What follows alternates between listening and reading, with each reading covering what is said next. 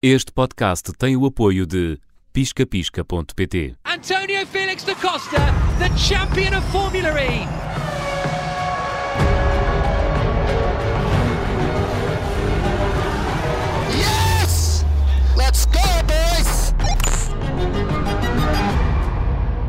Seja então bem-vindo, este é o Todas as Fórmulas, o podcast da Rádio Observador, com o apoio do Pisca Pisca, comigo Nelson Ferreira e com o campeão do mundo de Fórmula E, António Félix da Costa. Bem-vindo mais uma vez. Cá estamos nós, mais um. Olha, estávamos aqui a falar de- no último episódio do, do Mundial de Rallys, do WRC, eh, já falamos aqui também do WTCR, os campeonatos de turismo onde corre o, o Tiago Monteiro, mas há aqui um outro português no, no mundo do desporto motorizado que nos tem dado muitas alegrias. O Miguel Oliveira, eh, ele que agora está eh, na KTM, na- no, no MotoGP. Costumas acompanhar as corridas dele? Muito, muito. Sou um grande fã, primeiramente do Miguel, enquanto atleta e ser humano, acho que é, é fora de série.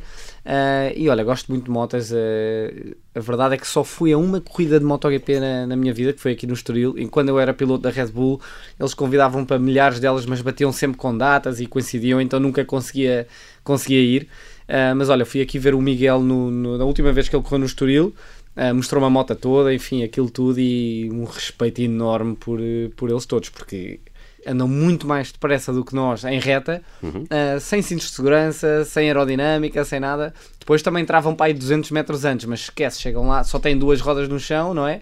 Muito mais fininhas, só têm dois travões, nós temos quatro, uh, por isso são desportos que não são bem comparáveis, mas esquece, muito respeito por, eh, por toda a gente que anda a fundo em cima de duas rodas. Tu andas de moto?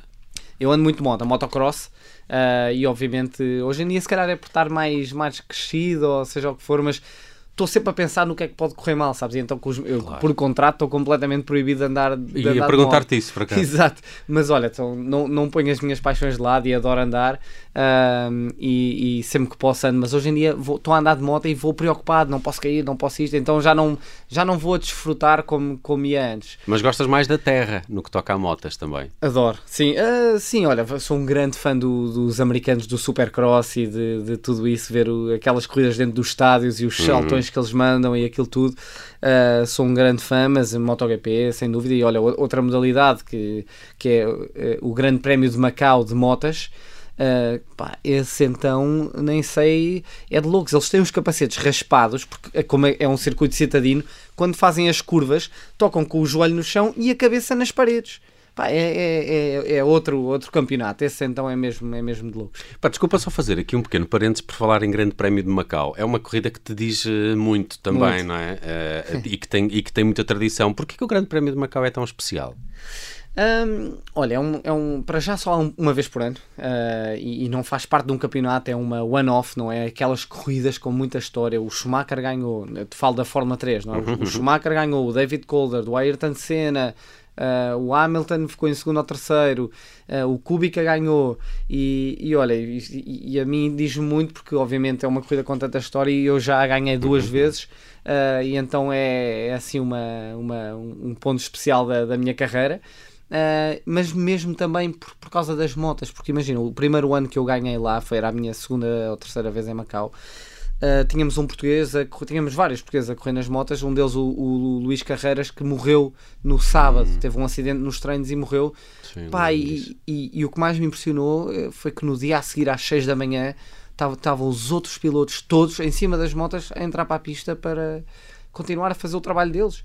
Pá, e, e é, é quase como como os forcados, não é? Aquilo, pá, os gajos sabem os, os riscos que correm e às vezes aquilo até pode ser considerado uma estupidez, pá, mas estão lá todos e se calhar um vai para o estaleiro e passar dois minutos estão lá outra vez para, para pegar um boi de 500 kg, por isso é, é impressionante. Se- Eu sei que para um piloto que está dentro, em cima de uma moto ou dentro de um carro, eh, pode ser difícil ter a percepção de como é que o público eh, está a viver a, a corrida ou, ou a prova. E tu, conseguem perceber isso? E há, e há diferenças entre um público asiático em Macau ou um público na América Latina? Olha, antes, antes de mais, e, e- e espero que ninguém me leve a mal por isto, digo isto com toda. Mas imagina, às vezes vinha um, um- um asiático de olhos completamente em bico e falava português tão bem Pois, como eu. Macau. Em Macau, pá, e, e bem, fiquei de boca aberta. E, ou seja, há uma comunidade grande a falar português eh, em Macau e há uma história grande de Portugal em Macau e então é especial. Uh, os chineses não diria que se destacam, quem se destaca muito é os japoneses. Pois. A paixão dos japoneses por carros no geral, não é?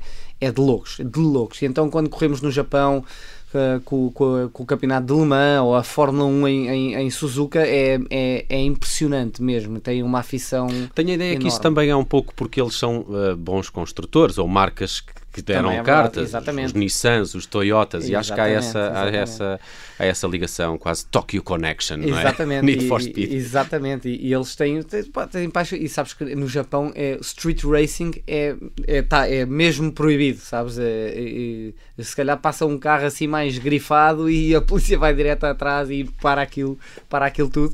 Uh, é proibido em todo lado do mundo, mas Claro. lá é mesmo uma lei escrita quase, mais, mais restrito. Um, e, e sabes que essa é a única razão que a Fórmula E não consegue correr no Japão, é porque nós não. É street racing e nós corremos em, em Ah, cidades. pois, ah, nunca tinha pensado nisso. Estamos Bem visto. Olha, como é que achas que vai ser o resto da temporada? O Miguel Oliveira começou com 13 lugar neste, neste, neste início de, de, de MotoGP. Ah, ah, os comentadores falam de, de que, que podem existir algumas ah, dificuldades. Também ah, muito elogiado o momento da, da, da, da Ducati. Ah, mas É. aqui o trajeto que o Miguel pode fazer e já vem a fazer Olha, naquela Miguel- equipa. O Miguel é daquelas, daqueles pilotos que se fosse uma stock eh, ou tivesse cotado em bolsa, eu não tinha problema nenhum em pôr as fichas todas all in, porque é mesmo uma questão de tempo até, até as coisas baterem certo para ele. O Miguel é um fora de série, muito trabalhador, um mindset incrível. Há vários atletas em Portugal com esse, com esse tipo, vários não, há poucos com esse tipo de mindset. Olha, tens o Miguel Oliveira, o Federico Moraes do surf, Uh, e, e muito poucos mais, talvez o Pimenta da, da, da canoagem dos Jogos Olímpicos, o Nelson Nevra uh, e o Obi Coelho, mas são pilotos que eu, são atletas que eu consigo, e o Miguel é um desses. O Miguel é muito forte psicologicamente, sabe bem qual é o foco dele, por isso é uma questão de tempo.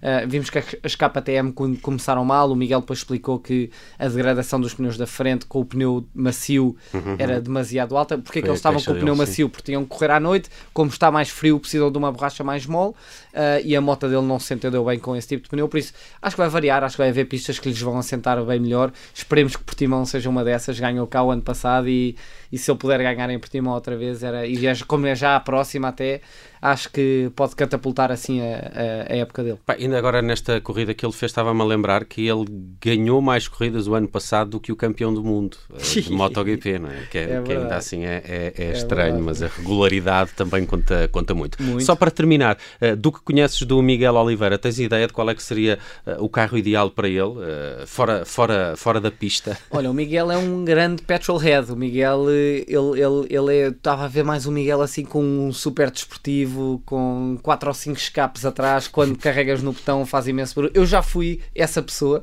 hoje em dia já não sou. E olha, quando corria para a BMW tive a sorte de experimentar os M's todos.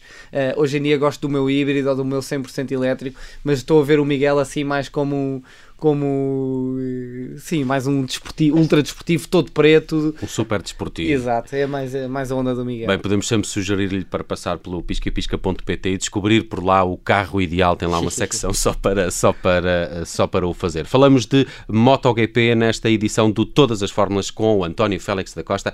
E atenção, porque eh, no próximo episódio vamos até ao Dakar. Combinado, António? Bora lá. Antonio Felix da Costa, the champion of Formula E.